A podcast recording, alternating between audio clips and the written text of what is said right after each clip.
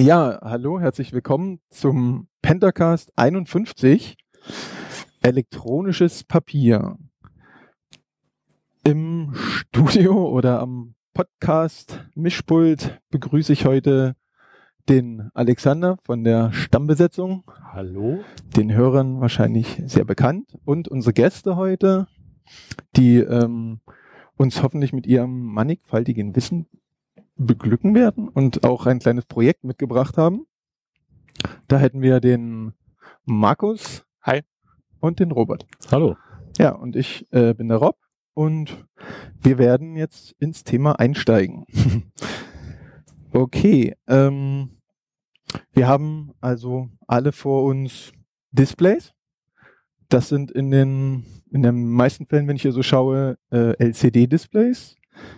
Und ja, das ist äh, der aktuelle Stand. Früher gab es auch mal äh, Elektronenstrahlröhren. Damit fing das so ein bisschen an mit diesen Displays. Ähm, dann kamen irgendwann die TFTs und Plasma, weiß ich gar nicht, ob eins von beiden viel eher kam. Also Plasma ist auch schon relativ alt. Ja. Äh, vor dem der braunschen Röhre kam die Nipkow-Scheibe. Oh, die, ja, schon mal ja, das ist aber äh, muss man. Also das war ein mechanisches Display, was aber Bewegtbilder angezeigt hat. Ganz lustig. Ähm, es gab noch diese äh, LVD. Ui, also Vakuumröhren, die äh, leuchten. Äh, Nixie-Röhren sind davon so die bekanntesten. Das sind im Prinzip Klimmlampen mit äh, bestimmten Formen, also Buchstaben oder Zahlen drin. Aber so richtig Display, die äh, Pixel herst äh, und Grafik herstellen, gibt es eigentlich heute OLED, LCD und E-Paper. Und schwupps, schon sind wir beim Thema, denn wir werden heute eigentlich nur über E-Paper reden. Die haben ja äh, einen signifikanten Vorteil oder zumindest ein Unterschied zu den äh, eben genannten Displays, die alle äh, ähm, ständig aktualisiert werden müssen, bloß damit sie dasselbe Bild anzeigen. Wie ist denn das äh, vielleicht bei ePaper? Genau, also äh, bei ePaper ist es so, dass die äh, reflektiv äh, arbeiten. Das äh, ist im Prinzip genauso wie bei wie bei Papier, also wie bei klassischem Papier. Äh, das heißt, ähm, man braucht Licht, was äh, von woanders kommt, also aus dem Raum oder von der Sonne am besten. Je heller, desto besser. Und äh, desto besser ist das lesbar. Und das Display selber hat keine Hintergrundbeleuchtung und braucht deswegen an der Stelle auch nur Strom, wenn der Bildinhalt selber abgedatet wird. Aber ansonsten nicht. Da fällt mir gerade ein, ich habe einen Tolino, der hat eine Hintergrundbeleuchtung oder eine nee, Vordergrundbeleuchtung. Eine, Wie ist ein Frontlight hat der. Ah, das ist genau, Das kommt von vorne. Interessant. Und die Pebble, die ja auch sehr oft als E-Paper bezeichnet wird, hat ja eigentlich kein E-Paper. Richtig. Was ist das? Weil die ist ja auch reflektiv. Jein, also äh, E-Paper ist ein Begriff, der eigentlich mehrere Technologien zusammenfasst. Die Pebble hat, soweit ich weiß, ein Sharp Memory LCD. Mhm. Ähm, bezeichnet man manchmal auch als E-Paper, aber generell, wenn man von E-Paper spricht, meint man meistens elektrophoretische Displays. Äh, wie zum Beispiel E-Ink ist da ein geläufiger Begriff. Das ist eigentlich ein Markenname beziehungsweise ein Firmenname. Äh, die Firma E-Ink ist bekannter wo, dadurch geworden, dass sie vor allem die Kindles von Amazon ausgestattet hat und damit zum ersten Mal äh, diese E-Papers einer breiten Öffentlichkeit zugänglich gemacht hat. Du hast gerade Elektrophorese gesagt. Ich kenne die Gel-Elektrophorese von den DNA Bildern herstellen. Ist das so was ähnliches? Also die schönen Streifen, die man immer, wenn genetischer Fingerabdruck kommt, dann sieht man immer so schöne Fotos mit äh, so ein Strichmuster, so eine Art Barcode-Muster. Das ist Gel-Elektrophorese. Äh, wenn du das sagst, ich habe keine Ahnung. das ist ein Thema, mit dem wir uns jetzt wenig auskennen. Ja, da trennt man die Sachen nach Gewicht im Prinzip ja. über ein äh, elektrisches Feld. Ja, genau, Gel. genau. Im Wesentlichen äh, die Funktionsweise ist so, dass es einen, äh, ein sogenanntes Media gibt, was auch von der Firma E-Ink hergestellt und eigentlich in einem Quasi-Monopol verkauft wird. Und äh, in diesem Media sind Kapseln, in, in, in diesen Kapseln ist eine Flüssigkeit mit geladenen Partikeln, schwarzen und weißen. Und was man am Ende macht, ist um diese Kapseln rundherum ein elektrisches Feld anlegen und diese geladenen Partikel ziehen sich dann eben zu ihrem jeweiligen entgegengesetzten Plus- oder Minuspol und dadurch, dass eben dann die schwarzen oder die weißen Teilchen nach oben schwimmen, sieht man dann ein schwarzes oder weißes Bild. Also du hast eine Teilchenbewegung über ein elektrisches Feld. Äh, wie werden die Partikel da drin geladen? Sind die von ihrer stofflichen Eigenschaft so oder kriegen die irgendwann mal ein, ein, ein elektrisches Feld übergepumpt, aber das würde ja irgendwann dann abflachen. Genau. Genau, die sind initial äh, geladen durch, durch, äh, durch den Stoff. Also, genau. Also durch die physikalischen Eigenschaften. Genau. Was sind das für Stoffe da drin? Das äh, ist äh, Betriebsgeheimnis von der Ja, Firma. ja. letztlich, Also äh, ähm, das sind irgendwelche Nanopartikel, die Genau. schwarz oder weiß sind Genau. oder welche Farbe auch immer. Mhm. Und äh, sind das eher Polymere oder sind das äh, Metallpartikel? Wisst ihr nicht. Das- Also diese, diese Flüssigkeit, in der die Partikel dispergiert sind, das ist ein Polymer. Die Partikel an sich, muss ich sagen, da bin ich jetzt überfragt. Also das Mhm. ist, denke ich, Ja. das Also- möchte die Firma E-Ink wahrscheinlich auch nicht, dass wir das unbedingt wissen. und einen Podcast bringen. Ja, genau. Ja. Äh, bei der Firma Gyricon, wo das ja irgendwie zuerst entwickelt wurde, in den 70ern, in Palo Alto, Research von Xerox. mhm. Ah, Äh, ja, die. Lustigerweise, die Firma wurde erst 2005 aufgelöst. Haben lange durchgehalten, aber die haben irgendwie auch äh, Kügelchen gehabt, wo, ja, aber Mhm. dann sind in Öl geschwommen, aber Ja, da was jetzt die Eigenschaft von den Kügelchen war. Aber die, die hatten diese Drehung. Die sind nicht geschwommen, sondern die hatten die Kügelchen, Äh, konnten ja, die drehen. Da war es so, dass es nicht zwei Arten von Kügelchen, weißen und schwarzen, sondern es gab eine Kugel, die auf der einen Seite schwarz, auf der anderen Seite weiß war. Ja. Und die Kugel hat einfach nur ihre Ober- oder Unterseite eben gedreht. Wahrscheinlich sowas Art wie ein Magnet oder so, dass sozusagen die eine Seite anders elektrostatisch ja, halt. statisch Aber geladen das war. ist ja. witzig, weil genau dieses Bild ist das, was, wenn man in der CT irgendwo oder irgendein anderem äh, Medium, äh, Presse, wo auch immer, dann wird immer genau das so gezeigt. Es gibt die Kügelchen, die halb schwarz, halb weiß sind und die werden dann gedreht. Das ist also nicht so. Das heißt, man hat kleine Kügelchen, die sind Genau. mit dem flüssigen Polymer gefüllt und da drin sind Nanopartikel, Richtig. Die dann aufsteigen oder Genau, die Nanopartikel sind das, was sich äh, mechanisch bewegt sozusagen oder physikalisch bewegt dann. Hm. Ja. Die hatten auch eine interessante ähm, Zusammensetzung von der Größe. Das hatte so ein bisschen Hintergrund. Die, äh, die Kapseln, äh, in Mhm. denen diese Nanopartikel drin sind, genau, die haben halt äh, verschiedene Größen. Also das ist einfach dann so angelegt, dass die sozusagen die höchste, möglichst eine möglichst hohe Packungsdichte erreichen. Weil das Ziel, was man haben will, ist ja, dass man möglichst äh, viele der Nanopartikel, also so eine möglichst große geschlossene Fläche, sozusagen äh, an die Oberfläche zum Beispiel treiben will, weil man ein möglichst schwarzes, tiefes äh, Fläche haben will. Und dazu muss quasi die Oberfläche auch äh, so, so gefüllt wie möglich sein. Genau. Wie viele Lagen von diesen Kügelchen sind das? Ist das nur eine oder sind das mehrere? Das sind Das- meines Wissens eine. Das ist eine. Eine ja. Lage. Genau. Ja. Okay. Also da werden nicht einfach, äh, ich sag's mal, eine Tüte Kügelchen Nee. ausgeschüttet und breitgewalzt, sondern Nee. das wird schon ordentlich angeordnet. Genau. Und Okay. es ist ja nicht nur, dass man eben so ein sehr intensives Schwarz bekommt, sondern ähm, da gibt es ja auch verschiedene Abstufungen, äh, die da möglich sind. Genau. Das, der, einfachste Fall ist natürlich, wenn man die, dieses Media, dieses Medium in sein Extrem treibt, also alle weißen Kügelchen nach oben weiß, alle schwarzen nach oben schwarz. Man kann die auch in der Mitte mischen und dadurch erhält man dann Graustufen. Genau. Das Mhm. sehen wir hier auf einigen, oder ich habe es auch beim Ventolino, kann man ja auch Bilder anzeigen, man kann sogar brausen damit. Genau. Auch wenn man das nicht will. Genau, also normalerweise ist es so, dass die, ähm, die Kindles zum Beispiel, die können 16 verschiedene Graustufen darstellen, was auch Mhm.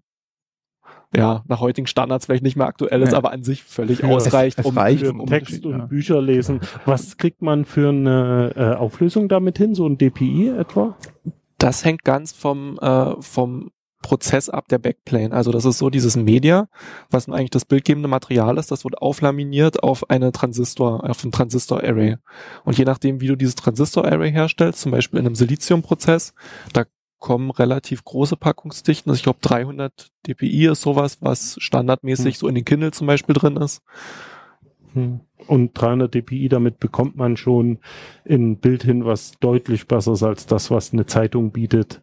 Ähm, oder normales Druckbild von einem guten Letterdruck. Ja, Du hast jetzt gerade gesagt, das ist ein, äh, eine Matrixansteuerung, so wie man es vielleicht auch vom TFT-Display kennt, so Ja. eine Aktivmatrix, im Hintergrund so Transistoren, die halt Matrix verschaltet sind. Ähm, Gibt es da auch noch was anderes? Wisst ihr was? ja. Und zwar, willst du vielleicht erzählen, Robert, von den, von den Segmente-Displays?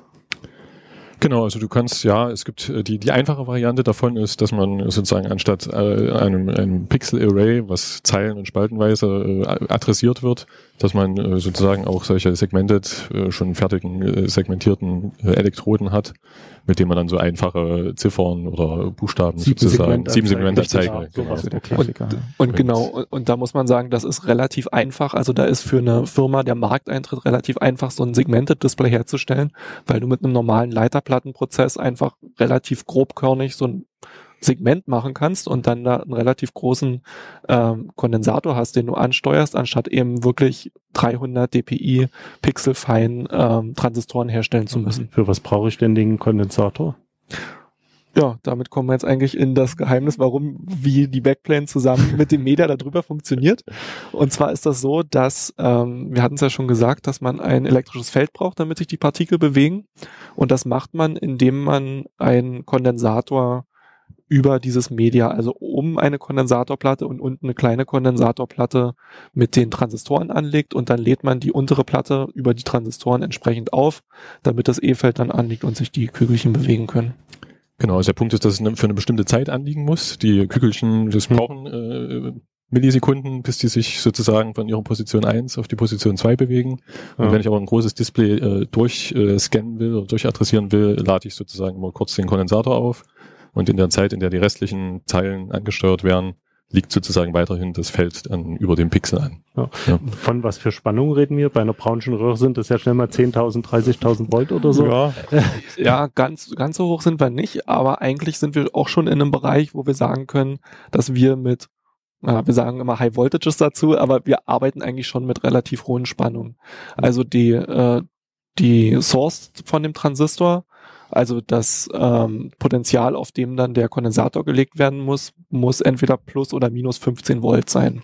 Mhm. Was natürlich erstmal erzeugt werden will aus den 5 oder 3,3 Volt, die man so in der Standardelektronik eigentlich zur Verfügung hat. Aber da fließt ja letztendlich kein Strom, außer Leckströme. Da fließen nur Leckströme, richtig, ja. So, das heißt, im Prinzip ist es statisch. Also kein Stromfluss wie beim, äh, keine Ahnung, TFT oder so. Also im Moment des Schaltens fließt schon ein, ein kleiner Klar. Strom, weil äh, genau, also die Leckströme sind schon äh, eine Größenordnung, aber es ist äh, an sich im, der große Unterschied zum TFT ist, dass halt nur für die Dauer des Updates, wo wir halt von Millisekunden äh, reden oder von einer knappen Sekunde Größenordnung, äh, in der Zeit fließt, fließt sozusagen ein kleiner Strom und die restliche Zeit Mhm. ähm, war es das und ich kann sozusagen den, die Elektronik abschalten. Ja, man muss halt ein Ja. bisschen Energie in das System bringen, damit sich da was bewegt. Genau, richtig. Ist ja das muss ja irgendwo herkommen. Ist ne? eine mechanische Bewegung, Richtig. okay. Ja, ja. Und da ist jetzt vielleicht auch nochmal dazu gesagt, diese plus minus 15 Volt sind ja eigentlich nur das, was wir brauchen, um das E-Feld anzulegen.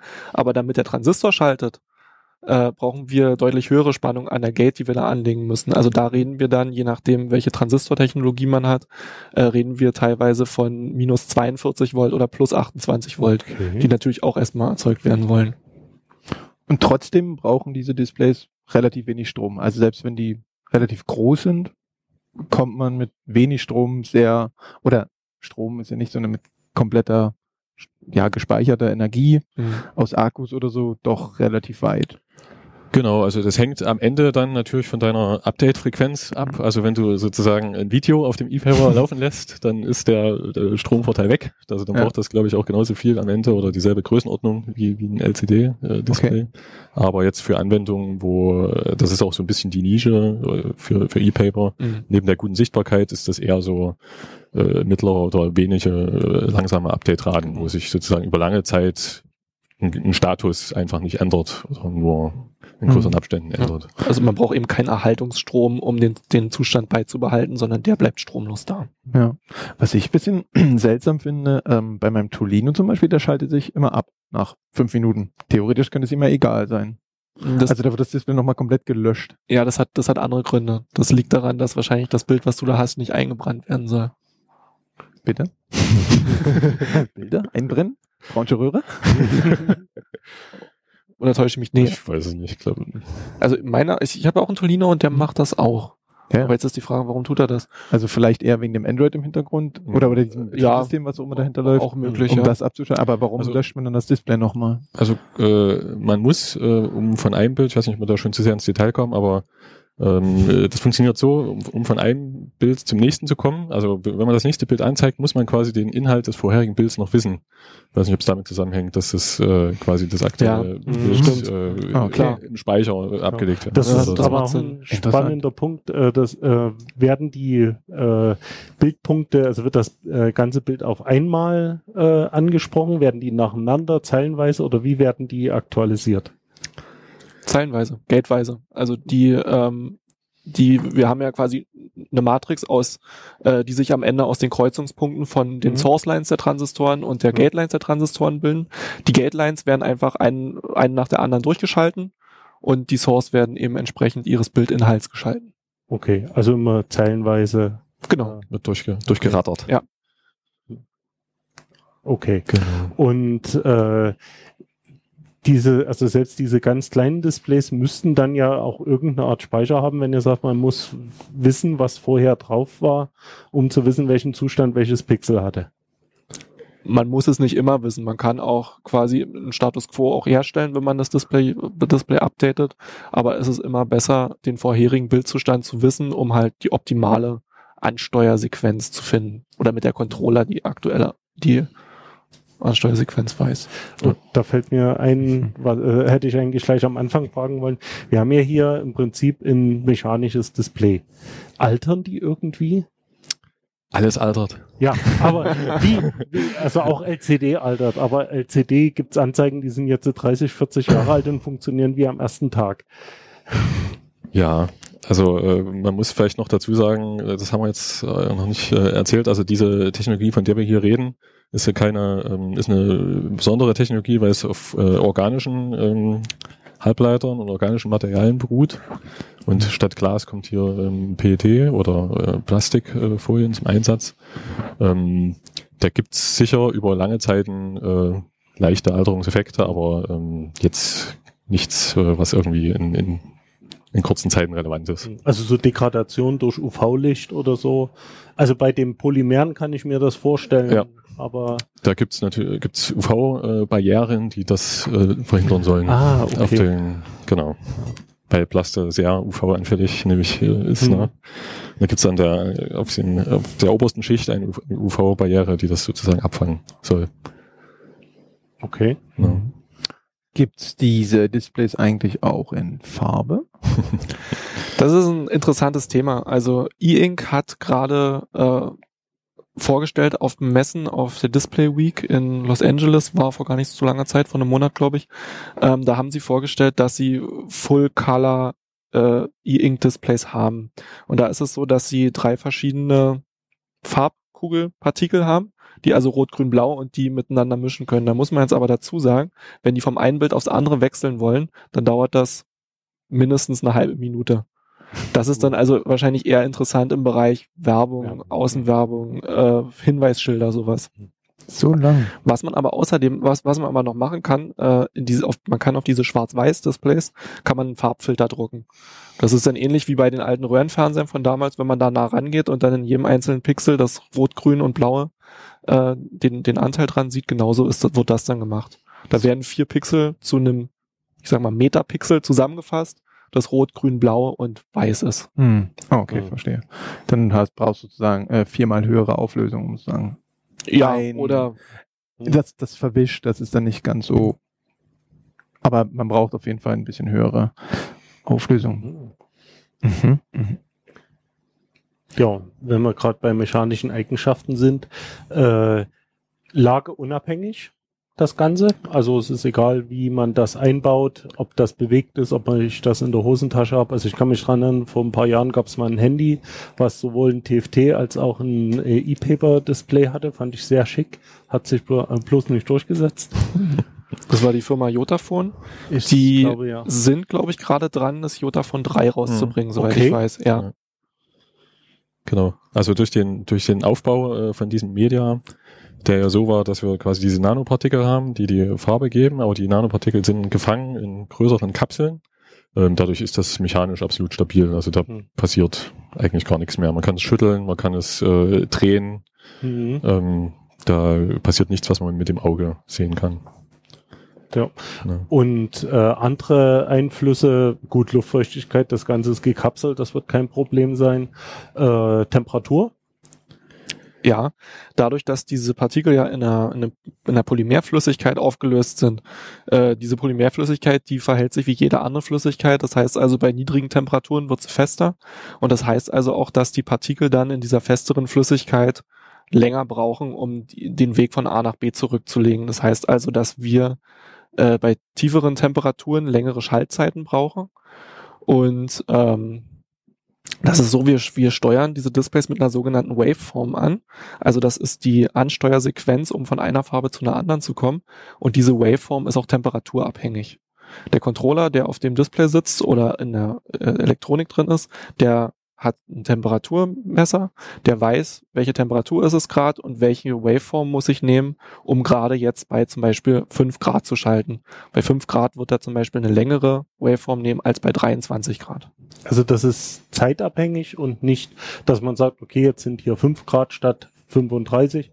Ähm, dadurch muss ich mehr Energie aufbringen. Äh, das wird also nicht durch höhere Ströme beziehungsweise Spannung gemacht, sondern durch längere Zeit. Richtig. Genau. So, das heißt im Prinzip, je kälter es wird, umso träger wird das Display. Richtig. Genau. Genauso wie Flüssigkristall-Displays ja Genau, auch. genau. Ähm, Okay. Und die maximal benötigte Dauer der, der Umschaltung sind sozusagen immer, also 800 Millisekunden, oder? Na, die ist äh, in der Größenordnung so jetzt bei Raumtemperatur, so wie, wie jetzt, ne? wie der Ja. häufigste Anwendungsfall ist, ist das so die Größenordnung in knappe Sekunde, Himmelsrichtung. Und äh, bei höheren Temperaturen wäre das auch wahrscheinlich noch ein, ein Tick kürzer möglich. Und äh, in Richtung 0 Grad äh, wird es dann Faktor 2, 3, irgend sowas. Ach äh, doch, das dauert dann schon etwas, richtig etwas länger. Im Sekundenbereich. Da kann man jetzt aber vielleicht drauf eingehen, Ja. dass, dass äh, das Bildupdate, dass es da verschiedene Modi gibt. Also der Modus, der jetzt 800 Millisekunden dauert, das ist ein sogenanntes Full Update. Und das kennt man vielleicht vom Kindle, was da passiert ist, dass das Display, dass einmal alle Pixel nach weiß, dann wieder nach schwarz getrieben werden und dann erst in ihre Zielgraustufe. Das macht man, Mhm. man treibt quasi die Partikel erstmal in ihre Extrema, um äh, einen definierten Ausgangszustand zu haben und dann ein optimales Bild am Ende rauszubekommen. Weil dadurch, dass man äh, mechanische Bewegung hat, ist es so, dass der, das, das Bild immer ein bisschen ja, dass es möglich ist, dass die quasi die, die Bildqualität nicht unbedingt die beste ist, weil man diese Bewegung ja nicht vollständig unter Kontrolle hat. Deswegen eben diesen, diesen Status quo, den man erstmal damit herstellt. Das ist dieses Full Update. Was aber auch gibt, das ist ein, äh, ja, ein Partial Update, wo man wirklich nur, nicht alle, nicht alle Pixel, sondern nur die Display, die, die Pixel, die man updaten will, ändert. Und das kann dann schneller sein. Das kann dann zum Beispiel auch in 200 Millisekunden passieren. Da werden dann einzelne Pixel abgedatet oder werden nur sozusagen von allen Pixeln sozusagen denken, nehmen wir jetzt an, dass die sozusagen höchstwahrscheinlich alle schwarzen oben sind, da drückt man nur so ein bisschen rein, weil damit wir sicher sind, dass alle schwarzen oben sind? Oder hattest du jetzt gerade gemeint, dass äh, von der Matrix komplett nur einzelne Pixel ausgewählt werden? Und Ja gut, da, da, äh, da gibt's Mischformen. Also dann, okay, das, das sind jetzt, also da was ich du jetzt gerade nur gemeint ja, hattest. ich habe zwei verschiedene Sachen eigentlich durcheinander gebracht. Ah. Das ist in dem Fall, da gibt's Mischformen. Also es gibt Modi, in dem man immer das ganze Display äh, updatet, egal ob sich nur ein einziges äh, Pixel drauf ändert. Und es gibt Modi, wo wirklich nur das eine Pixel, was anders ist als vorher, geändert wird. Hm. Und die dauern entsprechend auch unterschiedlich lange. Und dann ist auch noch für die Modi nochmal einzeln definiert, werden die jetzt nochmal voll in die Extrema getrieben vorher oder werden die nur, die, gehen die nur das Stück, was auch wirklich müssen? Mhm. Ich hatte mich nur gefragt in diesen 800 Millisekunden, du meintest ja gerade, dass es sozusagen einmal voll von oben unten wieder hoch zum Beispiel ähm, umfasst, aber ob man nicht auch, also oder warum macht man es nicht so, dass man sozusagen äh, einfach äh, man nimmt jetzt an, dass es meinetwegen schwarz ist und macht eine Sequenz, die eben doch schwarz machen würde, aber ähm, macht die trotzdem nicht. Also warum warum äh, muss man die nochmal äh, komplett definiert fahren? Also kann man nicht eine Sequenz fahren, sozusagen, es ist schon schwarz, ist mir egal, ich mache die gleiche Sequenz Mhm. trotzdem nochmal drauf. Mhm. Äh, kann ja nichts kaputt gehen oder kann da was kaputt gehen? Ja. Genau, also äh, man muss halt vermeiden, dass sozusagen diese Nanopartikel, die man jetzt äh, vertikal in die Extreme fährt, Mhm. dass man die äh, zu sehr in die Extreme fährt. Also äh, wenn man sozusagen da zu viel Spannung aufbringt, dann äh, jetzt bildlich gesprochen, quetschen sich die Nanopartikel sozusagen in die, in die obere Folie ein Mhm. und äh, verlieren dann ihre Beweglichkeit und dann gibt's halt solche Ghosting-Effekte oder so ein Einbrennen. Ah, was das man ist das äh, unbedingt was vermeiden will. Deswegen ähm, gibt es Also- da eine Regel, die sagt, dass quasi diese Partikel im Mittel immer ähm, quasi DC-balanced, also die Spannung, die über den Partikeln äh, anliegen soll, muss im Mittel quasi immer Mhm. null sein. Ich darf kein, kein, kein Genau. Offset da drauflegen. Und wer entscheidet das? Macht das der Controller, der da drauf ist, oder die Software, der das ansteuert? Das, äh, also, Das, das macht der Controller. Das macht der Controller, genau. Also diese, diese Ansteuer, ähm, diese Ansteuersequenz wird am Ende von den, von den Displayherstellern vorgegeben. Da setzt sich also dann jemand hin und denkt sich aus oder probiert aus, wie kann ich am besten von der einen Graustufe in die andere Graustufe reinkommen. Das wird dann in diese sogenannte Waveform eben gegossen. Äh, die wird dann irgendwo gespeichert auf einem Flash in der Elektronik oder auf dem Display-Controller selbst, je nachdem, ob der einen eingebauten Flash-Speicher hat. Und dann nimmt der Controller aus diesem Flash eben die Waveform und steuert dann damit die Pixel an. ja. also der Controller, wir haben uns die Dinger vor uns natürlich schon mal angesehen, die sind auch direkt am Display dran. Also wir reden hier nicht von irgendeinem externen elektronischen Baustein, oder? Ja, da, klares kommt drauf an. Okay. Also das ist so, ähm, die Displays, über die, die wir jetzt hier konkret da liegen haben, das sind relativ kleine, 1,1 Zoll Displays. Die sind ungefähr so groß wie, naja, anderthalb Mal mein Daumen. Und bei diesen kleinen Displays ist es so, dass es da Steuerchips gibt, die direkt auf dem Display drauf sitzen, die ähm, sich um diese High-Voltage-Erzeugung kümmern können, die nur noch ein paar externe Komponenten brauchen, um diese hohen Spannung zu erzeugen, die einen Controller drauf haben, die Treiberstufen für die Transistoren drauf haben und die einen Speicher eingebaut haben. Und je größer jetzt aber die Displays werden, desto größer wird auch mal vereinfacht gesagt der Rechenaufwand, den man für jeder einzelne dieser Aufgaben braucht. Und die passen irgendwann nicht mehr auf einen Chip, den man direkt aufs Display machen kann, sondern das wird dann irgendwann extern auf die Produktelektronik ausge... Lagert. Ja, danke. weil wir, wir gerade bei Größe sind, in welchen Größen gibt's die und ist irgendwann mal vorauszusehen, dass es da eine mechanische Grenze gibt? Ähm, die Größe jetzt ähm, bei uns liegt bei ungefähr 10, 10 Zoll, 11 Zoll Größenordnung.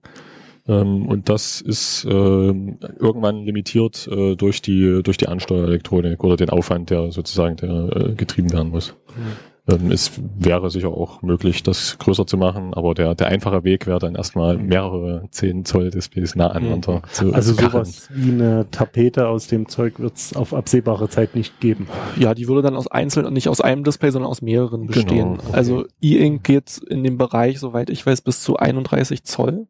Also schon ein mittelgroßer Fernseher, würde ich mal sagen. Ähm, und da am Ende wird's dann dadurch tatsächlich limitiert, wie man diese, diese Transistormatrix herstellen kann. Also durch die Maschinen, die am Ende in der Halbleiterfabrik stehen.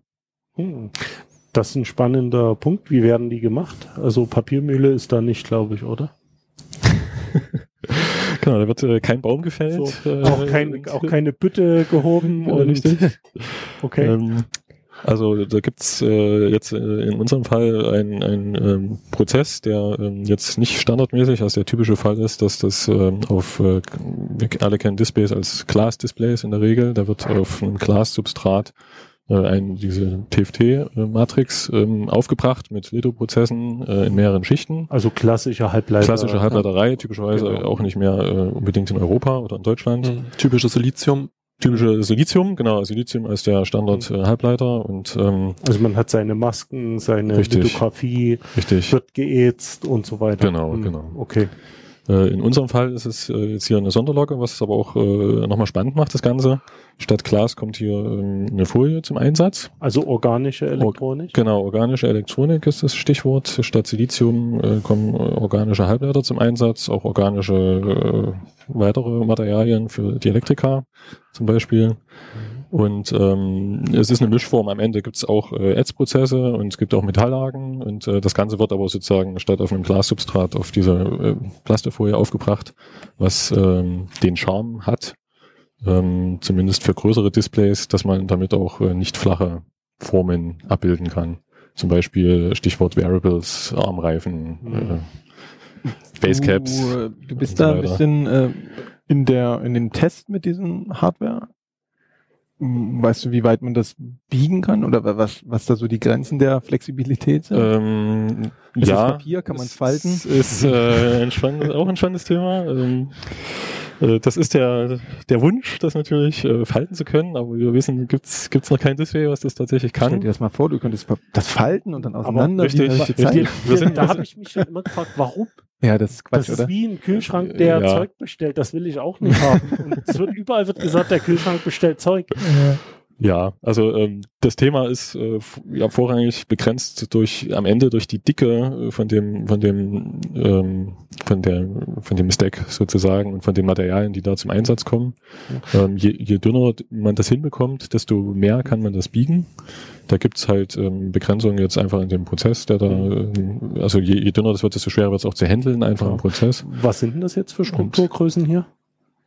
Ähm, in Bezug auf Dicke oder Nee, also überhaupt, also eure EZ-Sachen, was ihr da drauf habt, oder jetzt die Bauteile, also die Transistoren, ja, also hier reden wir halt äh, was jetzt äh, 14 Nano. Nee, wir reden ja nicht von, Sehr natürlich von nicht von Nanometern, sondern äh, die organische Ableiterei ist da äh, ein Stück weit größer einfach. noch. Also muss ja auch nicht, weil die Pixel sind Genau, ja auch größer. Also das Genau, also die, die Pixel sind hier Mikrometer, äh, also genau, also wir sind in Mhm. der Größenordnung äh, 100, 200 dpi, sowas in der Himmelsrichtung. Und da braucht, da reichen Mikrometer locker aus, Klar, sozusagen, um das Klar. hinzukriegen. Da muss man dazu sagen, das ist eine Technologie, die wurde in Großbritannien, in Cambridge entwickelt. Weißt du, wann die angefangen haben, mit den, die ersten Transistoren zu bauen? Ich glaube 2000, Anfang der- 2001. Anfang der sind die 2000er. Größenordnungen, ja. Und die haben angefangen, indem sie einen Transistor aufgebaut haben auf einer Fläche von hm. fünf Quadratzentimeter. Und dann haben sie vier Transistoren aufgebaut. Also das ist quasi, da, da ist eine Entwicklung passiert wie in den 60er Jahren ungefähr mit den, Genau. mit den ersten Mhm. Transistoren. Also das ist schon ganz schön weit gekommen, jetzt in der Größe von 150 ppi Transistoren aufbauen zu können, wo man 2000 noch ja. drei auf derselben Fläche hatte. Ja. Also was ich vor uns, wo ich mir das Ding angeguckt habe, noch so eine Frage, die mir in den Kopf gekommen ist, wie funktioniert die Verbindung von dem Siliziumchip, der da drauf ist, zu dem organischen äh, Bauteilen? Also da kann ich ja keinen Goldbond nehmen oder so. Nee, das äh, wird gebondet mit dem Material, es nennt sich ACF. Wie beschreibt man jetzt ACF? Also das ist Das eine, ist ein, eine Paste. Ja, das ist eigentlich ein, ein Kleber, Ja. ähm, der äh, sozusagen äh, leitfähig ist, aber nur in eine Richtung, nämlich quasi in die in die Z-Richtung. Okay. Und damit kriegt man sozusagen die elektrische Verbindung dann von dem äh, Treiberchip zu dem Substrat dann runter hin. Das sind also auch ganz viele äh, Mikrometer oder weiß Hm. nicht genau die Größenordnung, kleine Kügelchen, die da, da verteilt sind Mhm. In dem in dem doppelseitigen Kleber am Ende. Also am Ende Mhm. doppelseitiger Kleber mit ganz vielen kleinen Ja. Kügelchen, Und die die äh, Leitfähigkeit quasi nach oben wie, wie herstellen. eine Art Druckprozess aufgebracht oder wird das, muss das vorher maskenmäßig geätzt werden und dann hinten draufgelegt? Oder, wie, oder du meinst Kügelchen werden die dann drauf? Diese, das ist ein, wie- das ist wirklich ein Klebeband. Das ist eine Rolle, wie ein Klebeband von Tesa. Mhm. Ähm, und das wird dort äh, mit einer kleinen Maschine sozusagen äh, in dem Bereich, wo der Treiberchip ist, äh, auflaminiert. Und dann kommt Mhm. der Treiberchip mit ein bisschen Druck und ein bisschen Temperatur und drückt sozusagen das, äh, das Klebeband, äh, wenn man so will, zusammen. Mhm. Und zwar so weit, dass die Kügelchen sozusagen äh, dann das, der, das Limitierende von der Dicke sind. Also da- ich habe dann oben den Treiberchip und dann habe ich die Kügelchen und die machen die elektrische Verbindung runter Mhm. zum Substrat. Das ist, ja. Klar, ein Siliziumchip ist wie Glas. Der ist starr, da bewegt sich nichts. Und Mhm. das Polymer, egal ob jetzt das Substrat beziehungsweise äh, die, das Gehäuse von dem Display ist flexibel, das muss man irgendwie zusammenkriegen. Genau. Richtig. Wie lange habt ihr dran geforscht? Weil das Bis heute. ja, das Also es ist ein, ein extrem äh, schwer vor. Also es ist auch ein langer Prozess. Also Mhm. Markus hat es ja schon angesprochen. Der, äh, das fing 2001 da in, in Cambridge an und dann lief das dort äh, auf in so einer kleinen Linie mit irgendwie Mhm. 20 Leuten. Ähm, wurde sozusagen der, der Grundprozess entwickelt. Und dann gab es irgendwann die Entscheidung, äh, so eine ähm, Halbleiter-Fab sozusagen in größerem Maßstab äh, aufzubauen und mit der Entscheidung, das dann hier in Dresden zu machen. Und ähm, seitdem äh, sind wir sozusagen kontinu kontinuierlich dabei, den, den Prozess zu verbessern und weiterzuentwickeln, Aber zum Beispiel in Richtung Biegbarkeit. ne? Ja, Das aber letztendlich sehe ich hier fertige Produkte, die sind marktreif. richtig. Eindeutig.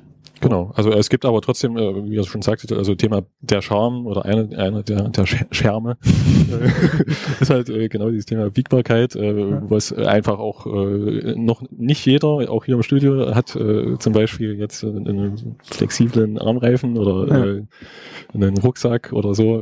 Also da ist auch noch, äh, denke ich, Luft. Also Mhm. wir merken das auch an den Anfragen, dass da, Mhm. denke ich, in den nächsten Jahren noch viel passieren wird. Seid ihr da auch bei der Forschung noch hinterher oder ähm, seid ihr jetzt schon so tief in der Arbeit versunken, dass ihr nicht äh, mehr so einen Blick habt, was da vielleicht forschungsmäßig vielleicht auf uns zukommen könnte demnächst oder woran noch gearbeitet wird?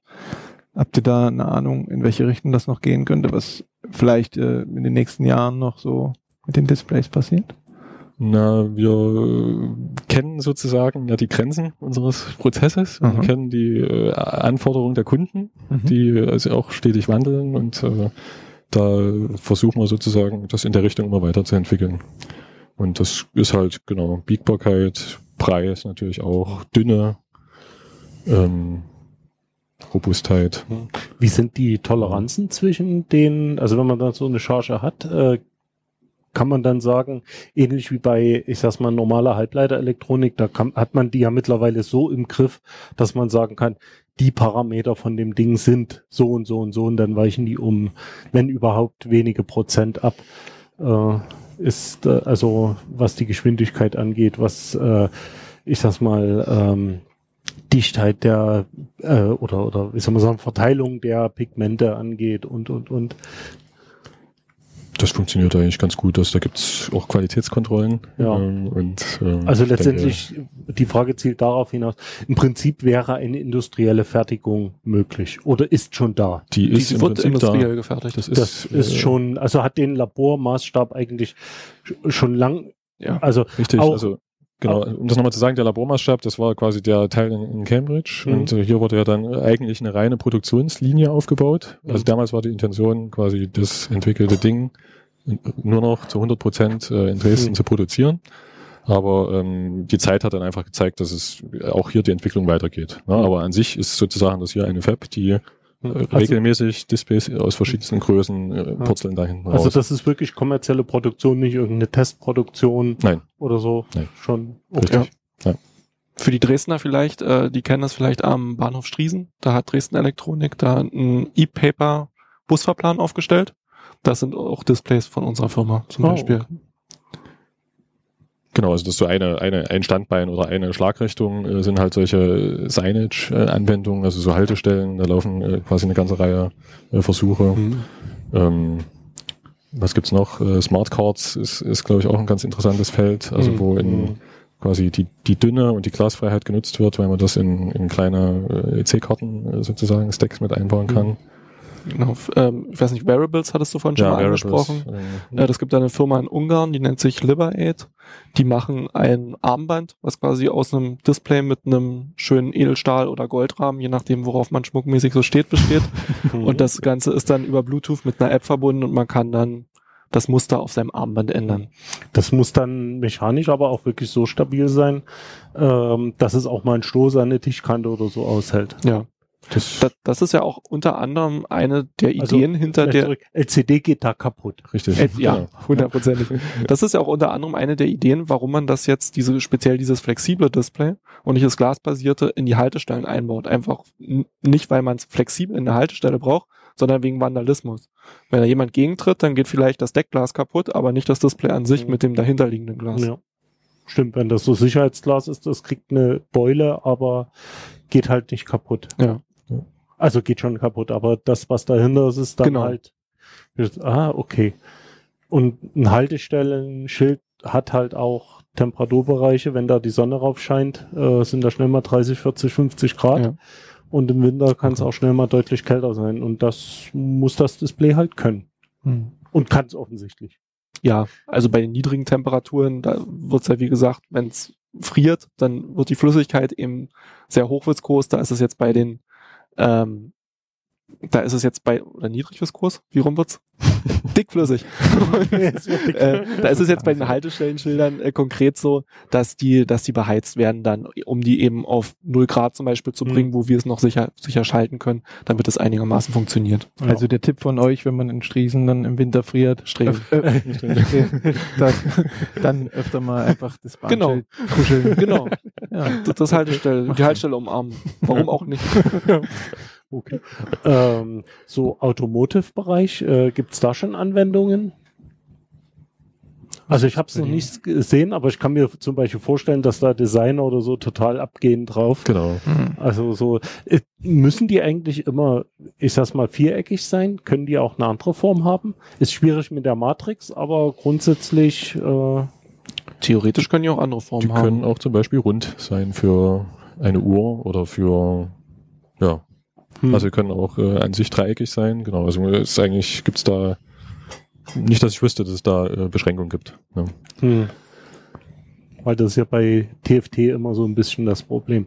Hat ja lange gedauert, bis für Smartwatches wirklich runde Displays da waren. Ja. Also. Hm. Wo ja vorhin jemand meinte, dass man so ein Tacho, Tacho, Tacho-Display, äh Quatsch, Tacho-Hintergrund als, Ja. als so ein Display bauen könnte, um da ja, Mhm. welche Einheit auch immer anzuzeigen. Genau. Ja. Ähm, wie ist es eigentlich mit Durchsichtbarkeit dieser Displays? Also äh, es gibt ja diese, weißt du gar nicht, was ist denn das? Ähm, hier mit Arnold Schwarzenegger auf dem Mars, da gab es auch diese Fenster, die dann so, äh, komplett ja. abdunkeln. ja, 80er Jahre. da hatten die die Idee schon. Ja, also kann man äh, so ein Display bauen, wo man durchschauen kann? Oder Das ist wie bei Papier äh, genau. schwierig. man muss Wasser drüber kippen und dann reißen. Nee, das Ganze funktioniert eigentlich nur, weil man nicht durchschauen kann, sondern weil das reflektiert. Ne? Was sind so die Dicken, die man da jetzt hinkriegt? So mechanisch das ganze Display? Das kommt drauf an. okay, auf was? Ähm, na, man ist äh, einerseits äh, hat das Media natürlich eine gewisse Dicke. Klar. Also ähm, die, man will diese Nanopartikel in den verschiedenen Farben physisch voneinander trennen. Das heißt, ich kann es nicht beliebig dünn machen. Ähm, dann äh, hat man eine Dicke, die durch das ähm, äh, TFT-Array-Substrat gegeben ist. Und äh, dann, das ist eigentlich der größte äh, oder auch ein weiterer großer Batzen, äh, man muss das äh, quasi das, das gesamte Ding nochmal verkapseln. Ne? Mhm. Also das gibt dann da auch auf eine, eine Frontfolie, eine Frontenkapsulierung, eine Backenkapsulierung. Und äh, das alles zusammen äh, macht es dann so, dass wir hier von äh, ein paar hundert Mikrometern Größenordnung reden. Also im Prinzip vielleicht nicht ganz so dünn wie ein Blatt Papier, aber so ein Ein Tick dicker. Wie Mhm. dick ist, So- wie ja, leichter so ein bisschen, Karton oder so. genau, leichter. Ja. Okay. Also ähm, das hängt auch ein bisschen von der Anwendung ab. Wenn jetzt äh, klar ist, dass das sozusagen nie einen temperierten äh, Raum von 22 Grad verlässt, zum Beispiel, dann kann man da zum Beispiel auch eine Verkapselung sparen. Hm. Und Okay. oder wenn das Produkt, wo das eingebaut wird, äh, selber irgendwie hermetisch geschlossen ist oder so, dann, dann Ja. kann man das auch. Ja. Wie groß sind eigentlich die Farbpartikel und diese Kugeln, wo die drin sind? Ähm, das, eine gute Frage, das wissen wir nur die, wir wissen nur Ja. die Größenordnung. Also, Ja, wir- also ungefähr, also es geht ja nur um die ungefähr Größe. Ich schätze auch, also ihr habt ja auch schon gesagt, dass diese Kugeln unterschiedliche Größe haben, damit die Packungsdichte größer ist. genau. Und äh, was muss man sich da ungefähr vorstellen? Das sind Mikrometer, würde ich sagen. Ja. Und die Nanopartikel sind halt in Nano. Genau. Ja. Okay. Also nicht mit dem Auge zu erkennen. ja. Und auch nicht äh, unterm vierfachen Mikroskop.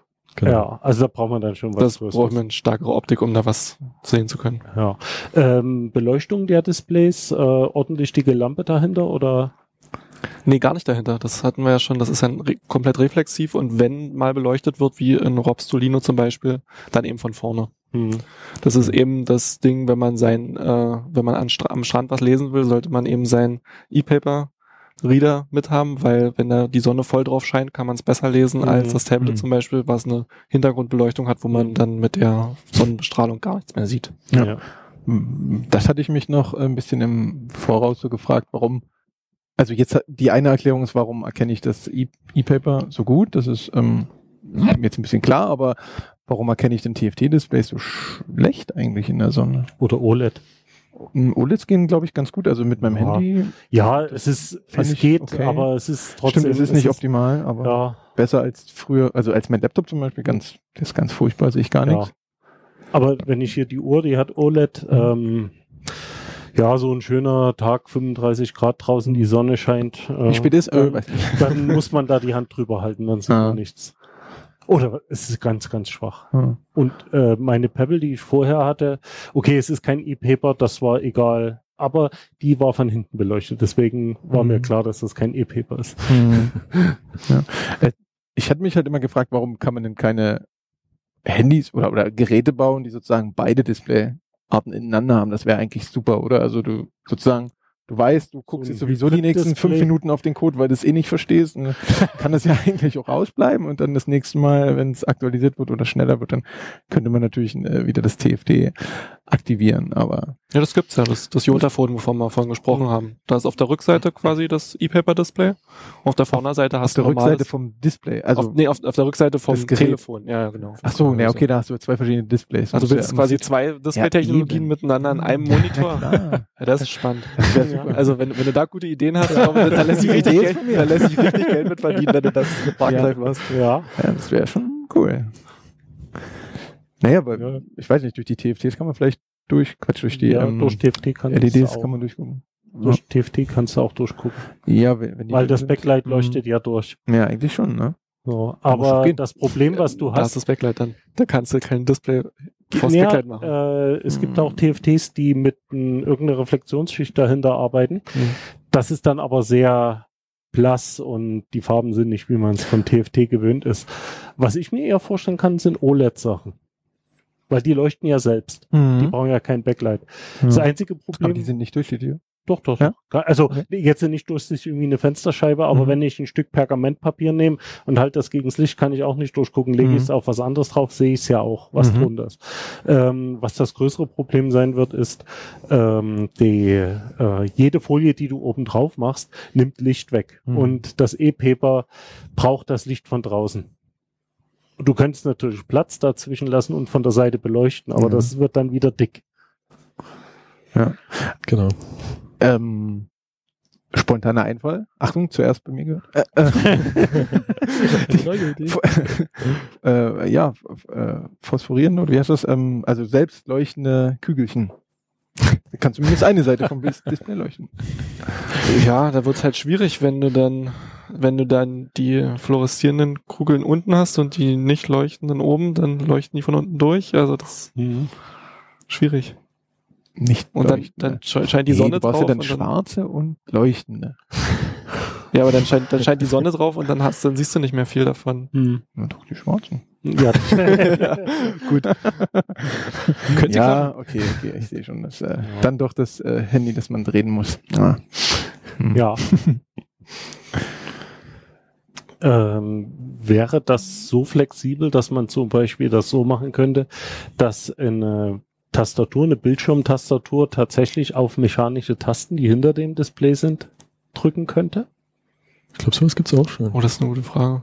Ja. Oder? Du meinst, dass man äh, in die so, Tasten so diese ganz nee, kleinen nee. Knackfrösche, die es da gibt, äh, diese nicht so. Mikroschalter, dass man die durchs Display zum Beispiel, dass auf dem Display dann im Prinzip ein Tastenfeld angezeigt wird und aber direkt auf einen mechanischen Schalter dahinter geht. Also was es gibt, das habe ich schon gesehen, sind komplette Computertastaturen, ja, wo richtig, jeder einzelne genau. Buchstabe sozusagen E-Paper Ja. ist. Ja. Ich denke, das ist die bessere Variante. Okay. Also es wird sicher auch ein paar Mal gehen, aber Ja. ansonsten muss man da nochmal an was drehen. Ja. hm. Ja, also, genau. Ja, was haben wir denn noch nicht besprochen mit E-Papers? Aber, also rein technisch jetzt so, also von, von der Technologie der, der, Paper, Also was, ist, was seht ihr in Zukunft als die nächsten großen Sachen, die da kommen? Ähm, Vollfarbe, 50 Bilder pro Sekunde, äh, rollbar und rollbar und knüllbar, bei minus 50 Grad. äh, genau, feuerfest. Ja, alles das. Von der Feuerwehrmänner mit genau. Hm. Also da gibt's also äh, irgendwie, dass man sagt, das ist jetzt der coole heiße Scheiß, da arbeiten alle dran, das wollen sie alle klar, flexible, faltbare. Also vielleicht gerade jetzt in der Display Week, die im, vor einem Monat war, da war das große Ding flexibel. hm. Also sowohl bei E-Paper als auch bei OLEDs, als auch bei LCDs. Hm. Jetzt wollen alle plötzlich flexible Displays und haben da auch Prototypen gezeigt, wobei ich muss sagen, ich persönlich bin noch nicht davon überzeugt. Also ich sehe das, das quasi Club-Handy 2.0 sehe ich noch nicht. Hm. Mhm. Und äh, krankt das ein bisschen noch an der Halble Halbleitertechnik oder äh, haben die dann auch schon äh, flexible Elektronik drin? Weißt du das? Also ich weiß, kenne mich in dem Bereich noch nicht so gut aus. Ja, da gibt, es gibt sicherlich flexible? Elektronik. So Aber auf immer wenn- organischer Basis dann? Ja, oder? aber immer wenn sich was bewegt, geht die Lebensdauer Hm. rapide Hm. runter. ja, aber das ist doch genau das, was die wollen, oder? Ja? ja, es muss wenigstens die Garantie überleben. Genau. Ja, okay, so weit muss es noch kommen. Ja, Oder Garantie runtersetzen. ja. Also so im Prinzip vorhandene Eigenschaften verbessern. Ja, und ich denke mal, es fehlt gerade noch, gerade bei diesen flexiblen Sachen, also bei diesem flexiblen OLED zum Beispiel, fehlt einfach noch die Killer-Produktidee.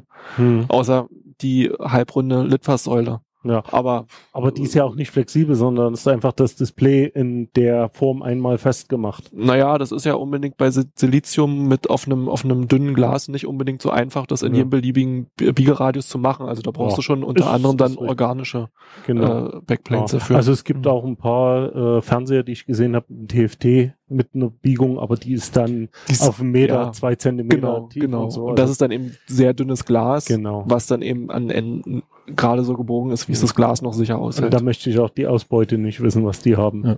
Also das ist wahrscheinlich auch nicht gut. Das kannst du vielleicht am Preis ablesen, wenn du guckst, was ein, was ein ungebogener kostet und was ein gebogener kostet. Genau ich denke, so da, ist denke, da kannst du Ja, die- Samsung hat ja diese Handys mit dem, das Edge, Ja. glaube ich, oder so, an der Seite. Ja. Aber das ist wahrscheinlich auch eher Glas, das abgefallen. Das kann auch Ja. sein. Ja, okay, jetzt haben wir die ganze Zeit über das Display geredet, aber irgendwo muss das ein Geräte und muss ich irgendwas damit tun, weil ein Display als solches ist reichlich sinnlos. Ja, also was wir gemacht haben, und zwar ist es so, man hat es vielleicht ein bisschen rausgehört. Also ihr habt etwas gemacht. wir haben was Ja. gemacht. äh, Robert und ich, wir arbeiten in der Industrie. Und äh, das ist so, dass die Firma, für die wir arbeiten, die stellt diese Displays eigentlich nur für andere Firmen her. Also als ähm, ja, als, als Komponentenhersteller. Die, die Displays werden also an andere Firmen verkauft, die es dann in Endgeräte einbauen.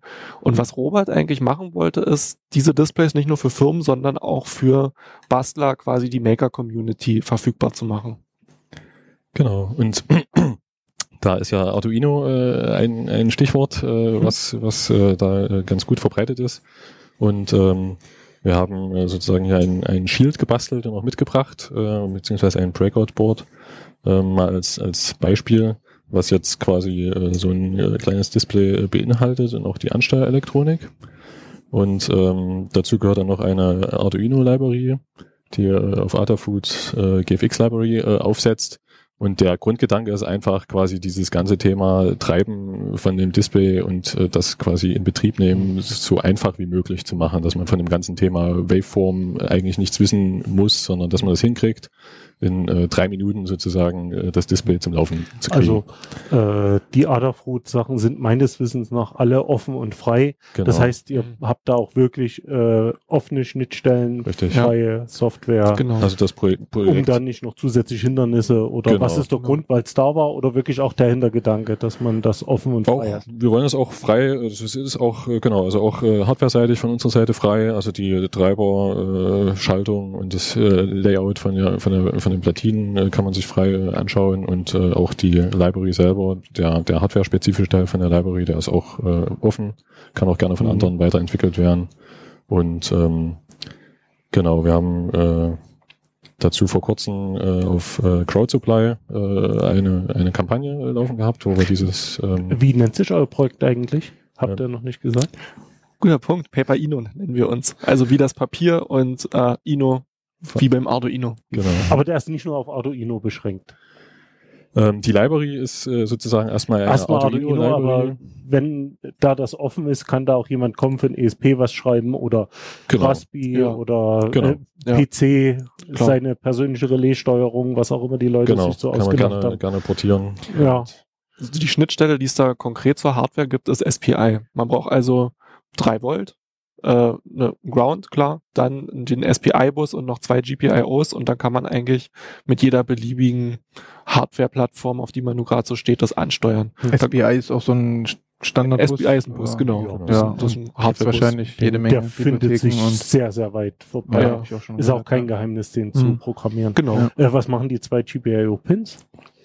Ja, das sind, das ist einmal das Busy und das Reset-Signal. Das ist quasi das, was der Ah. Controller zurückgibt, um halt zu sagen, oder äh, mit dem Reset kann man den Controller zurücksetzen auf Hm, einen alles. Ausgangszustand. Okay, Mit dem Busy sagt er einem, wie lange er gerade noch Hm. beschäftigt ist. okay, alles klar. Also, dass er noch beschäftigt ist.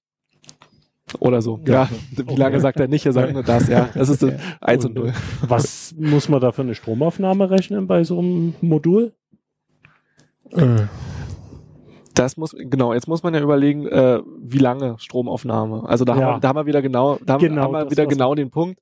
Äh, wenn man da quasi nur eine Sache draufschreiben will und die für immer dastehen lassen will, dann hat man, wenn sie nicht getrieben wird, null. Ja, Und man, wir sagen mal so im Bereich 6 Milliampere für 800 Millisekunden. also das heißt, äh, wora, worauf ich hinaus will, ich könnte zum Beispiel einen Pin von einem Arduino nehmen und den als Stromversorgung für das Display zu nutzen, damit das für die Zeit, wo das äh, nicht gebraucht wird, im Prinzip äh, aus ist. Das könnte mit der Stromspitze beim Einschalten ein bisschen kritisch werden, aber wenn du da vielleicht noch mit dem Kondensator zwischenpufferst, könnte das Ja. funktionieren. Also in, im Mittel auf jeden Fall. Bei der Stromspitze würde ich gerade nicht meine Hand für ins Feuer legen. Ja. Gut, das ist eher eine Frage der Ansteuerung. Also, Ja. also warum man sowas machen will, wäre dann zum Beispiel einfach zu sagen, ich habe hier irgendein batteriebetriebenes Gerät, was einmal am Tag irgendeinen Messwert aufnimmt, dann auf die, oder zum Beispiel, ich habe so eine Regenwasserzisterne, äh, die wird nicht so schnell voll und leer. Äh, da reicht das eigentlich auch alle zwei, drei Tage mal in Füllstand zu erfahren. Genau. Genau. Das, Aber, oder anders gefragt, wenn der ständig mit Strom versorgt wird, was ist der Ruhestrom von dem Display? Also wäre das für so extrem stromsparende Anwendungen geeignet? das Display selber hat gar keinen Ruhestrom. Klar. Aber der, der- der Controller Der halt. Controller hat einen Ruhestrom von äh, Größenordnung auch Mikroampere. Ach, aber man okay. kann Sechs- das eigentlich auch einfach ausschalten. Also im Mikrobereich Okay. auf jeden Fall. Es Okay. ist eigentlich keine Notwendigkeit. Denn, Hm. äh, Also man kann es auch hart ausschalten. Ne, das ja, Ding. Also okay, aber wenn der, wenn, wenn wir da von Mikroampere reden, dann äh, okay. Ja, bestimmte Anwendungen muss man auch darüber Ja, nachdenken, richtig. aber in okay. In, in den meisten Bastelprojekten eher nicht. genau. Ähm, ich habe gerade versucht rauszufinden, wie es um euer Projekt gerade steht. Was ist denn der aktuelle Stand von dem? Ja, der aktuelle Stand ist, dass wir stolz verkünden können. Also wir haben unsere Crowdfunding-Kampagne erfolgreich abgeschlossen, haben 110 Prozent, 113 Prozent eingesammelt, Wundert mich gerade nicht. äh, haben, ja. haben, äh, haben produziert und haben letzte Woche verschickt zu CrowdSupply. Wir haben das über CrowdSupply gemacht. Das ist die Plattform, die das, äh, die sowas anbietet, gerade so Hardware-Sachen. Ähm, und CrowdSupply übernimmt jetzt das Fulfillment für uns. Mhm. Wir haben gesagt, wir verschicken ab 1. August und wir verschicken seit gestern. Wow. Wir sind also eine Woche früh dran und sind, also ich bin ehrlich gesagt sehr überrascht. Ich, ich glaube, alle, Und- alle Bäcker auch. Und, und, ein bisschen, und, auch ein bisschen stolz drauf. ja. Und Robert hat es wahrscheinlich kommen sehen, weil der hat sich den 1. August als Termin damals ausgedacht. ähm, ja, welchen Umfang hat denn, hat denn das Ganze?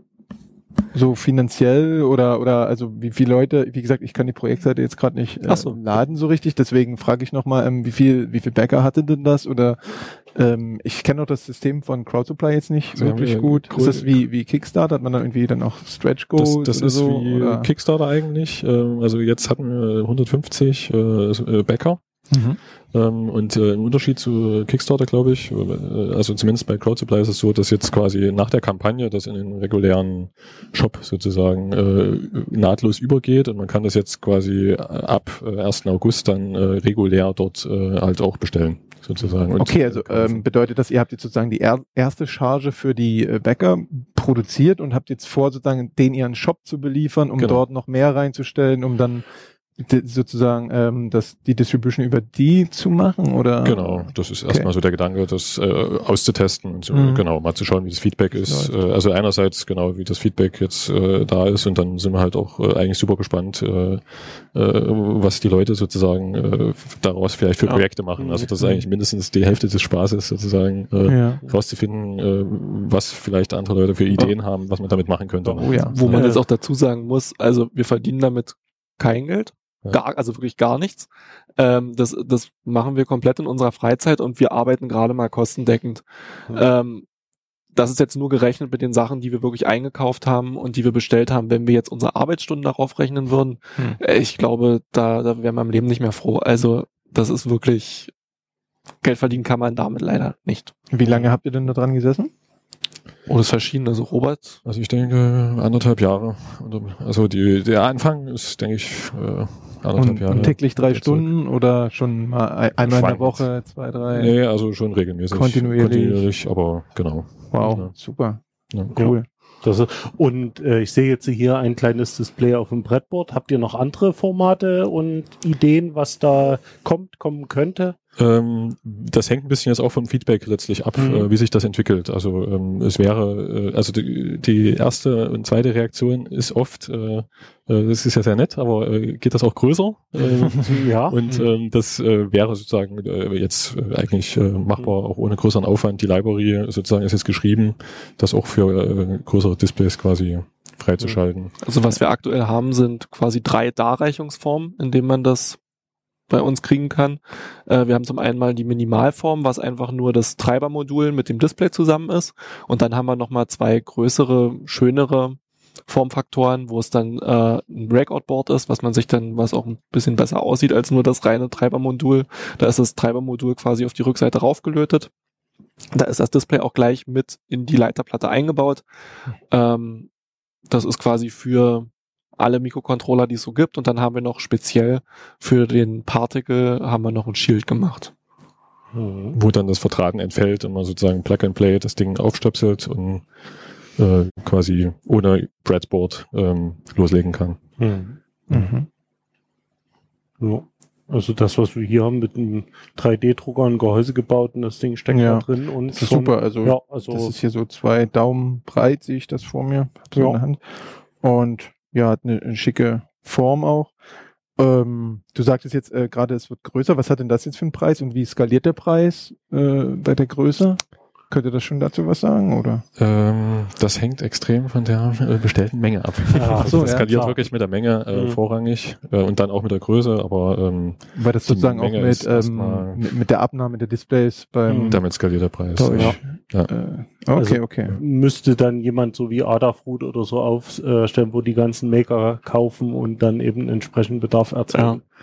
Das ist natürlich ein Bereich, wir haben, Robert hat es vorhin schon gesagt, 150 Bäcker gehabt.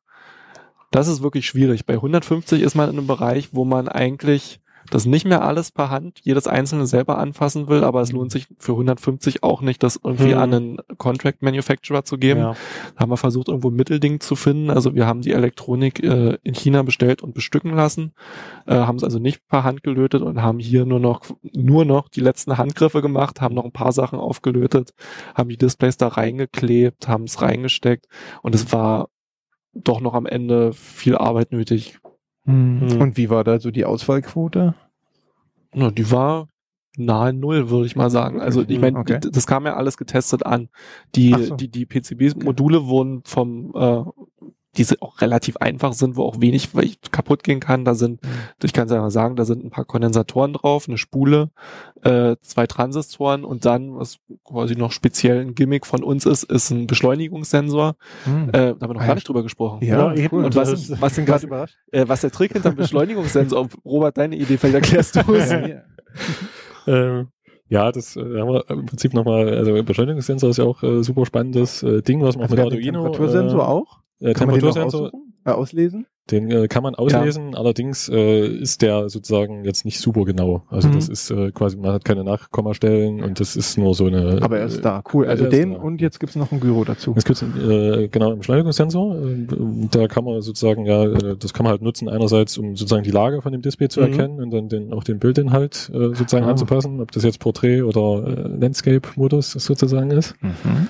Ähm, und das zweite, was ich eigentlich cooler fand, äh, war sozusagen, dass man die Dinger können ja auch erkennen, sozusagen, es nennt sich Tap Detection. Mhm. Ah, oh ja. Die natürlich. quasi cool. äh, und äh, damit äh, kann man sozusagen halt hat man eine einfache Form oder sozusagen ein Touchscreen für Arme Mhm. sozusagen, Ja, wo man mit, mit einem Tipp oder mit zwei Tipp irgendwas machen kann. Das Ding, also man kann sogar aufwecken sozusagen. Also man kann Ja, drauftippen, natürlich, klar. dann weckt der, wacht der Mikrocontroller auf, macht irgendwas, zeigt's an, geht wieder schlafen. Ja. Das ist so. Okay, also dieses Ja. äh, Tap-to-Click, das äh, kann ich mir noch vorstellen, aber du meintest gerade Touch-Display, war das jetzt in der Euphorie etwas übertrieben Ja, oder das kannst du da also schon das mal, äh, hast ein du mal einfachste? Touch-Display, was du dir vorstellen kannst.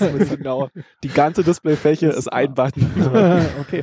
Ja, aber es ist, äh, wir hatten gestern erst drüber gesprochen, mit, mit Gyros kann man ziemlich viel Ja. Sachen machen. Also ist echt äh, coole ähm, Teile. wenn man Und- da ein bisschen reinhackt, dann Also äh, es kann es ist- durchaus sein, dass man auch sozusagen, man sieht ja vielleicht auch mit der Hand, in welche Ecke man geht. Also, Also es gibt äh, ein Forschungsprojekt, das ist schon ein paar Jahre alt, wo mit zwei oder drei Gyros Oberflächen von Küchenmöbeln und so weiter zu Eingabeflächen umgebaut wurden. Ja. Und äh, ich weiß nicht, hier ist jetzt eins drauf. Ja. Mit wie viel äh, Achsen? Drei. Drei. Drei. Drei Achsen, ja. Ähm, die, äh, okay, da kann man jetzt wahrscheinlich nicht so viel machen, aber das war wohl so genau, was sie da mit dem Zeug gemacht haben, dass man auf der Fläche eine Tastatur simulieren konnte. Ah, Da hatten die einen Aufkleber mit Tastaturen, dann hat man auf dem Tisch rumgetrommelt und äh, dann hat er die entsprechenden Buchstaben rausgeholt. Ja, wenn du 26 Displays kaufen würdest und die dann so Ja. zusammenschalten, kannst du da auch eine super Tastatur drin machen. Richtig. Ja, das, äh, was mich, ich, ich habe es gestern schon gesagt, irgendwie ähm, am meisten geflasht hatte, aktuell mit äh, Gyros irgendwie Leute bespitzeln, hat einfach so Handys auf den Tisch gelegt und die eingebauten Gyros haben halt, oder Beschleunigungssensoren haben halt einfach gemessen oder oder sozusagen mitbekommen, was die Leute im Raum geredet haben. Ja. Das ist Ja, gut, gut ziemlich Also abgefahren. das, das, das gibt's ja nur mit allem, das kannst du auch mit, mit Radar oder mit, Mhm. äh, mit WLAN, glaube ich. Da gab's Forschungsprojekte, dass am WLAN-Signal können die äh, Schwingungen vom Kehlkopf gemessen Mhm. und dann auf die Sprache zurück. Also gerade, ja, okay, da glaube, muss aber ein sehr, sehr sauberes ähm, äh, Testfeld, Nur- also darf sich nur- ja ja, also auch nur klar. kleines Du bewegen. brauchst also nur die? Rechenleistung, das rauszurechnen. Also das Ja, Militär auch macht wieder, schon ja. seit den 80er Jahren mit sowas Radar.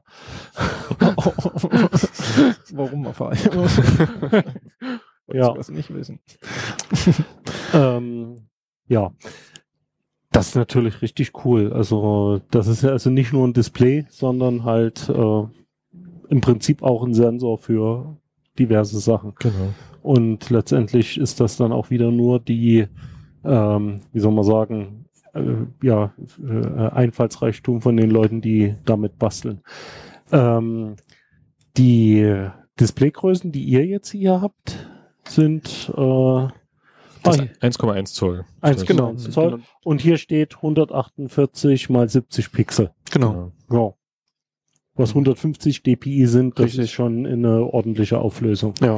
Ja. Und 500 Mikrometer dick. Genau. Und Ja. vier Graustufenlevel. Wenn man mal die Genau. zwei Das ist- Zustände. Das kann man, kann man vielleicht auch sagen, das ist auch eine Spezialität, die nicht unbedingt jedes E-Paper-Display hat, was man so kaufen kann. Man kann sich auch bei Alibaba äh, oder AliExpress voll aus China von Pervasive Mhm. heißt die Firma, kann man sich auch welche kaufen.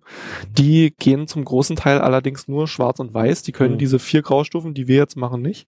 Ähm, das sind aber vor allem politische Sachen, dass E-Ink nicht möchte, dass jeder ihrer Konkurrenten halt dieses, ja, ich sag mal, den vollen Funktionsumfang machen kann. Hm.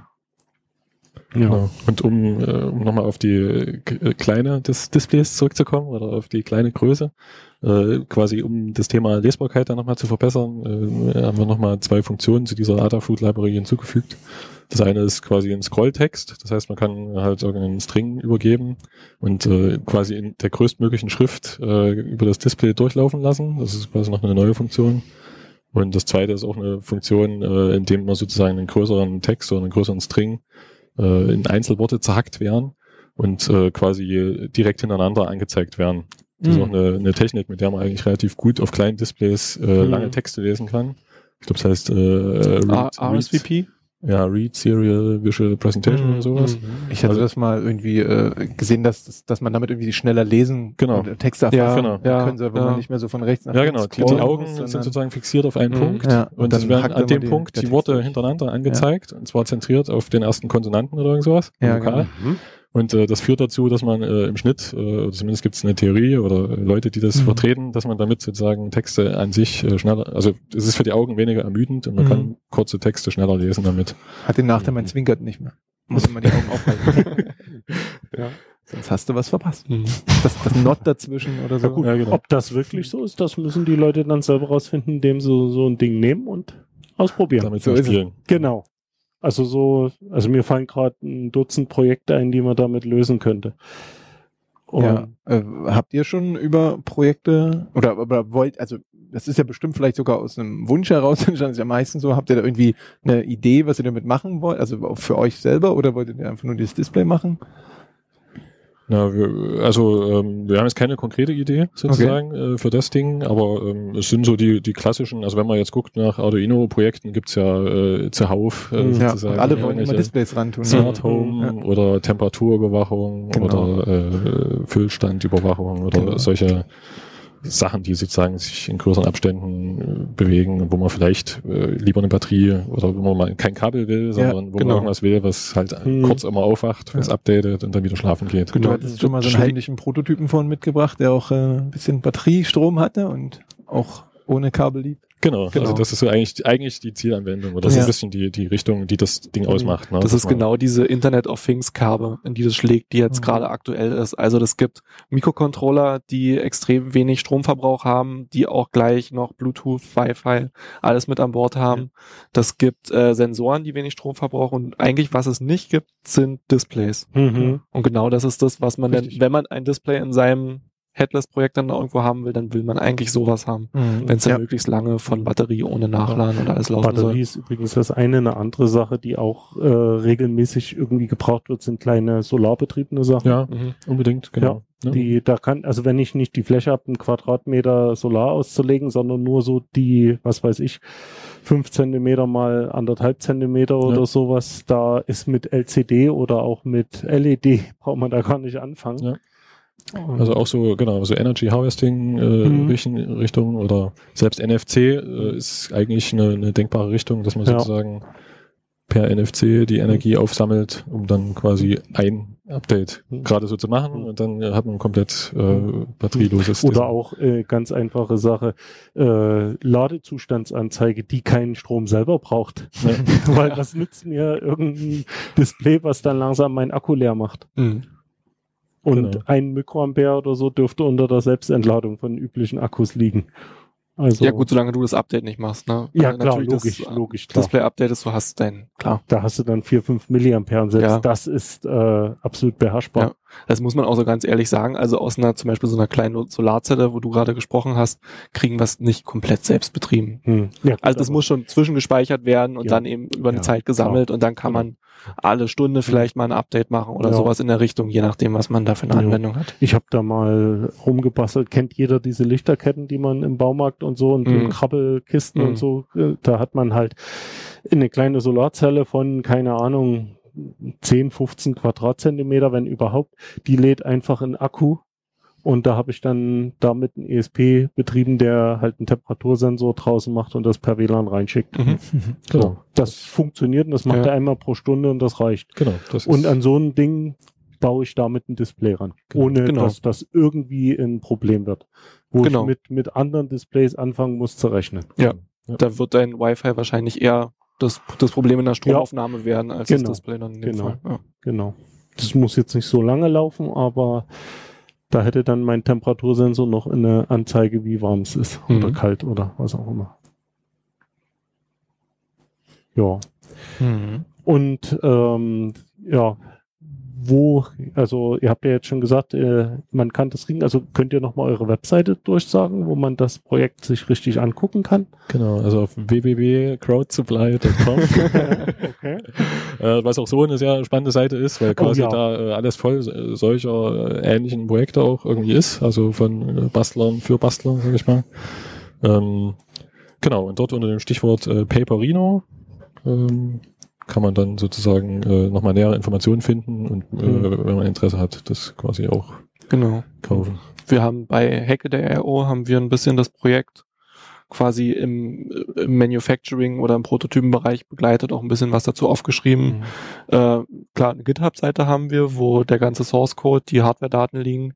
Ähm, außerdem haben wir da auch noch so ein paar, so ein bisschen Dokumentation, Datenblätter, Hookup-Guide, Examples, ähm, einfach um dann, wenn es losgeht und dann unsere ersten Bäcker dann ihre Displays bekommen, dass sie nicht ganz da alleine gelassen werden. Mhm. Habt ihr eigentlich ähm, schon mal auch eine größere, mittlere, kleine Anzahl für euch selber zur Seite gelegt oder gehen die alle komplett erstmal raus an die Leute?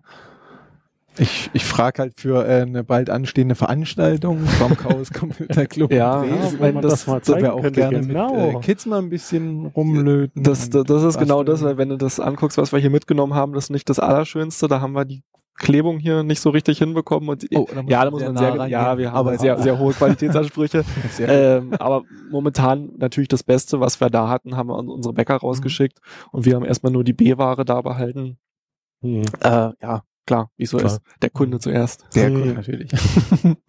Aber ja, wenn, äh, also ich denke, dann spätestens im nächsten Jahr vielleicht wird davon auch ein bisschen was im, bei den Datenspuren Ja, anguckbar Aber sein. Aber bis dahin habt ihr es hoffentlich schon selber Ähm, gekauft. auf den Seiten, was wir gerade gesagt haben, da kam, äh, steht auch, wie man euch erreichen kann. Genau. Oder überhaupt so äh, Support, wenn Leute sagen, ja toll, jetzt habe ich sowas.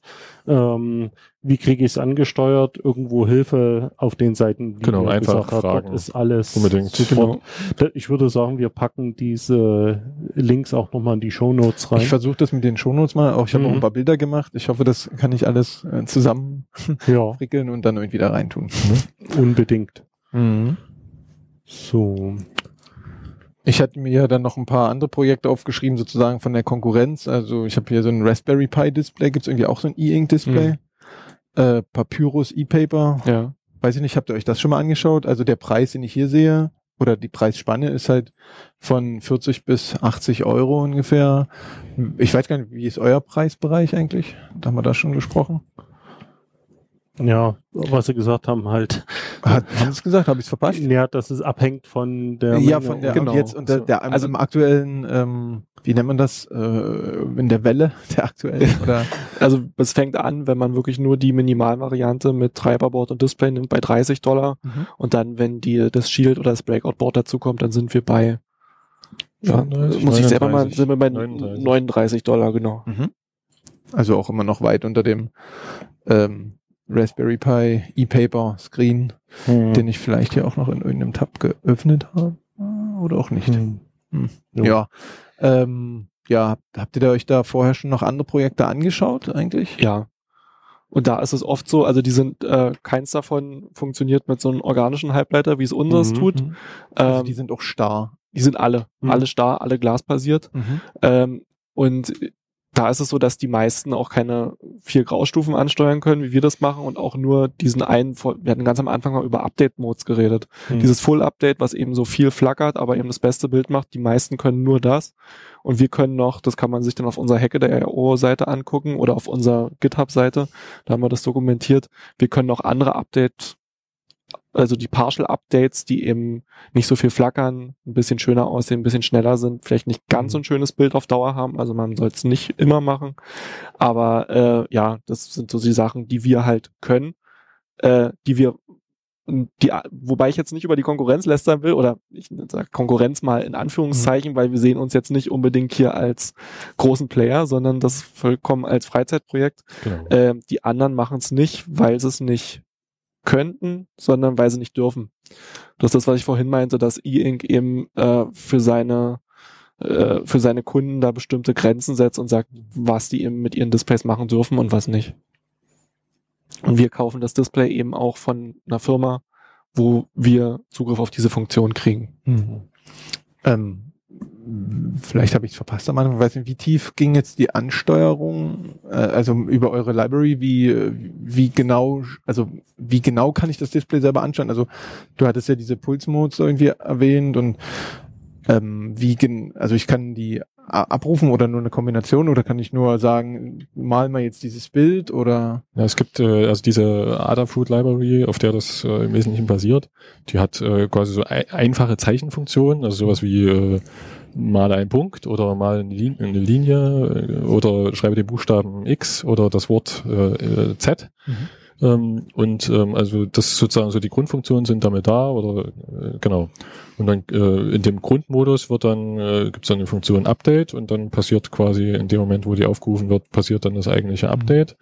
Und dann äh, kann man sozusagen noch optional äh, zum Beispiel äh, halt andere Update-Modes äh, hinzufügen. Ähm, aber genau, das ist auch so gehalten, dass man sozusagen eben das nur, wenn man da tiefer einsteigen will, das dann auch machen kann, sondern Genau. äh, der, der Grundgedanke war eigentlich wirklich mit äh, acht Zeilen Code quasi erstmal Mhm. was hinzukriegen und wenn man dann Interesse hat an weiteren Sachen, dass man sich dann da so Schritt für Schritt vorarbeiten kann. also der geneigte Hacker kann auch noch ein bisschen tiefer Ja. reingehen und ein bisschen Und Klar. Da kann man gerne nachstochern dann. Ne? Genau. rumspielen und Ja, wenn ich die- vielleicht doch ein schnelli- schnelles Display hinbekomme. Ja, und die, die einfach bloß was anzeigen wollen, für die sind es halt, wie du gesagt Genau. hast, acht Zeilen Code. Ja, Also der, die Einstiegshürde, das zu nutzen, ist sehr gering. Das, das war das Ziel. Ähm, Hm. Wir hoffen, schauen wir mal, ob das alles so funktioniert, aber äh, das war der Anspruch, das sozusagen äh, wirklich äh, genau Hm. möglichst vielen Leuten einfach zu machen, Genau. als es bisher ist. Sozusagen. Und wer jetzt nicht unbedingt auf Arduino steht, sondern meint, das selbst machen zu müssen, kann sich gerne trotzdem unsere Library angucken. Im Wesentlichen sind das äh, SPI-Signale, die wir dann noch schön verpackt haben und kann das in, sein, in seine eigene Toolchain Mhm. gießen. Also Ja. genau deswegen ist es Mhm. ja auch Open Source und wir laden da jeden ein, auch gerne vielleicht Mhm. für ein Raspberry eine Library zu schreiben oder einen Treiber. Hm. Das ist cool. Absolut. Ja. Ja. So. Ich sehe hier das Ende. Na, ich hatte noch einen, einen Punkt hatte ich mir noch aufgeschrieben und zwar ähm, euer Testing Rig war dort irgendwie zu sehen. ähm, das fand ich noch ganz nett. Also du redest jetzt von unserer Hacke der von der IO-Seite. Hacke der IO-Seite. Da Genau, da haben Bilder, wir, da haben wir Logs, da haben wir quasi äh, viele schöne Logs Bilder. geschrieben. Das ist der allererste Log ist das Testing Rig. Da musst du mal gucken bei View All Logs und dann ganz unten. ähm, Ach, Logs bin ich, genau. Ach, dann, dann ganz unten. genau. Hm. So, hören Sie Leuten beim Scrollen zu. Das hier? Nee, warte mal. Nee, das ist Guck mal, hier, genau. View, View All Nine Project Oh, Logs. Ganz unten. Genau, und da haben wir als allererstes haben wir da einen Testtrick gebaut, weil ähm, wir haben ja am Ende wie viel? 200 Module bestellt, Mhm. die ja alle einmal durchgetestet werden müssen, am besten kontaktlos, weil wenn man die irgendwo eingelötet hat, dann Hm. sind sie nicht mehr gut zu verkaufen. Und ähm, also mussten wir uns da was ausdenken, wie wir das getestet kriegen. Node-MCU, oder? Nee, das ist das ist ein Particle. Particle, also dieser okay. Photon-Particle. Ah, okay. Das ist auch so Photon Arduino andersrum. mit Genau. äh, eingeklebten WLAN. Genau. Mhm. Hm. Genau, und was wir da eben machen, das kann man sich dann ja gerne auf unserer Hacke der RO-Seite angucken. In dem Testtrick, da haben wir da im Wesentlichen ähm, Pogo-Pins drauf. Da kann in unser Modul draufgedrückt werden. Also über diese Federkontakte machen wir dann am Ende die elektrischen Kontakt.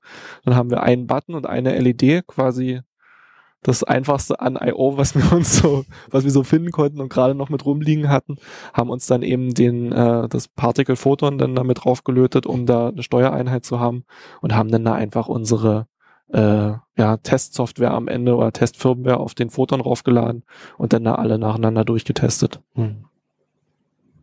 Jo. Ja, cool. Ähm, ich hoffe, denke, ich, ich könnte jetzt hier noch eine Weile rumscrollen und Ja, gucken, aber, aber- wir machen ja hier gerade noch Also die. Links finden sich dann in den Shownotes Genau, und da da, finden wir kann alles. jeder selber für sich gucken. Also sollte man auf alle Fälle mal angesehen haben. Definitiv, ja. Das ist, ähm, also wie man sieht, man kann tatsächlich richtig coole Projekte, die auch richtige Hightech-Projekte sind, zu Hause am Tisch, Küchentisch bauen. Also da braucht man kein großes Labor. Man muss sich ein bisschen einarbeiten Genau. und kann richtig cooles Zeug machen. Jo. Okay. Noch irgendwelche äh, Anmerkungen oder so? Kommen gerade an den Punkt. Also für mich sind jetzt erstmal alle Fragen beantwortet und eine weitere Million entsteht gerade. Ja, die, man will jetzt nur noch das Gerät in die Hand nehmen Genau. und äh, anfangen. Genau. Da, lass mich Code schauen. genau. Äh, ich weiß nicht, äh, der letzte Podcast ist ein paar Jahre her. Mhm. Der war beim 31C3. Ähm, vielleicht macht es doch Sinn, irgendwie noch mal kurz äh, Werbung zu machen für die aktuellen Zuhörer oder die Zuhörer der aktuellen Sendung, ähm, dass wir gegen Ende des Jahres im September, ich habe das Datum wieder nicht im Kopf, Äh, äh, die Datenspuren äh, äh, veranstalten. Der Chaos Computer Club Dresden. www.datenspuren.de, da Datenspuren.de steht sogar das Datum. Genau. Und äh, das ist eine kostenlose Veranstaltung, die sich um Technik und dieses Jahr sogar ein bisschen um äh, Medien und ähm, ja, das, wie hat das genannt? Ähm, Es gibt noch mal so einen extra Track wahrscheinlich. Ja, es wird gerade gearbeitet an einem Ja. extra Track, der so Me Medienkompetenz und so ähm, beinhaltet. Also äh, wir versuchen niederschwellig zu sein und ja, mit den Leuten in Kontakt zu kommen und äh, ja, dazu laden wir ein. Es kostet nichts. Kommt vorbei, hört euch die Vorträge an, kommt mit den Leuten in Kontakt und habt Spaß. Und könnt, man kann sich auch die TSDs anschauen. Die Mhm. Techniksammlung Dresden, Ja. immer ein Besuch wert. Also es ist definitiv äh, eine Veranstaltung, die auch für Nicht-Techniker geeignet ist. Also der gesellschaftliche Punkt von Technik und auch von, äh, ich sag mal, generellen Entwicklungen wird dort natürlich, also der war noch nie irgendwie, dass der da komplett rausgelassen wurde. An den letzten Jahren wurde das halt auch ein bisschen mehr. Hm. Es gibt hardcore-technische Themen, es gibt gesellschaftliche Themen und, und, und. Nette Menschen. Ja. Eine wirklich coole technische Sammlung. Lohnt sich definitiv hinzugehen. Mhm. Ich bin da. Ja. Die okay. Antwort. Dann bringt eure Geräte mit, dass das die Genau, Leute das sehen. super, ja. Unbedingt. Es wird da auch wieder so ein äh, Junghacker-Track geben, da Mhm. wird auch ein bisschen gelötet und Ja. Sachen rumgespielt. Es sind auch ältere Leute da, die das sehen wollen, da bin ich mir sicher. Das ist nicht nur die Kids. Der heißt nur so. Ja, ja, genau. ist der Treffpunkt der Eltern. Also wenn ihr älter seid, könnt ihr da auch hinkommen und rumlöten. Ja, Da freuen wir uns auch drüber. cool. Okay, dann war das die Sendung 51. Ja. E-Papier, elektrisches Papier mit Markus, mit Robert, Alex und Rob.